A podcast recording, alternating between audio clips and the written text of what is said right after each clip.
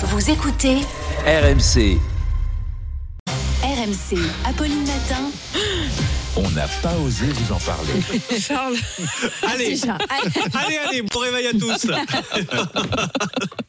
Charles, un collège a été obligé d'enlever les miroirs pour que les élèves arrêtent de faire des vidéos TikTok. Oui, décision très révélatrice de ce phénomène qui touche les ados du monde entier. Alors là, ça se passe dans un collège américain, dans l'État de Caroline du Sud, avec cette décision radicale, retirer tous les miroirs des toilettes, le tout à cause du réseau social TikTok. Selon les responsables du collège, les élèves passaient de plus en plus de temps aux toilettes, au point pour certains de sécher les cours uniquement pour se filmer face à des miroirs, réaliser des chorégraphies, des vidéos populaires sur TikTok. Il y a encore quelques mois, un élève se rendait en moyenne deux à trois fois par jour aux toilettes, explique la direction. Mais depuis l'arrivée de TikTok, la moyenne est de 8 à 9 fois par jour.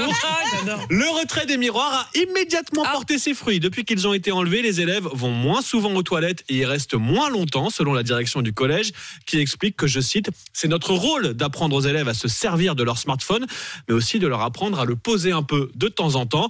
D'ailleurs, on stigmatise les élèves, les collégiens, mais certains adultes sont tout aussi Oui, accros les profs, aux vidéos et aux selfies devant les miroirs. On ne citera pas notre euh, red chef, Pierre Rigaud, qui est passé maître dans l'art du selfie. Notamment le, le miroir au- dans le le l'ascenseur. Bien sûr, le Selfie ascenseur de. Pierre Rigaud, bien devenu sûr. On pense à lui.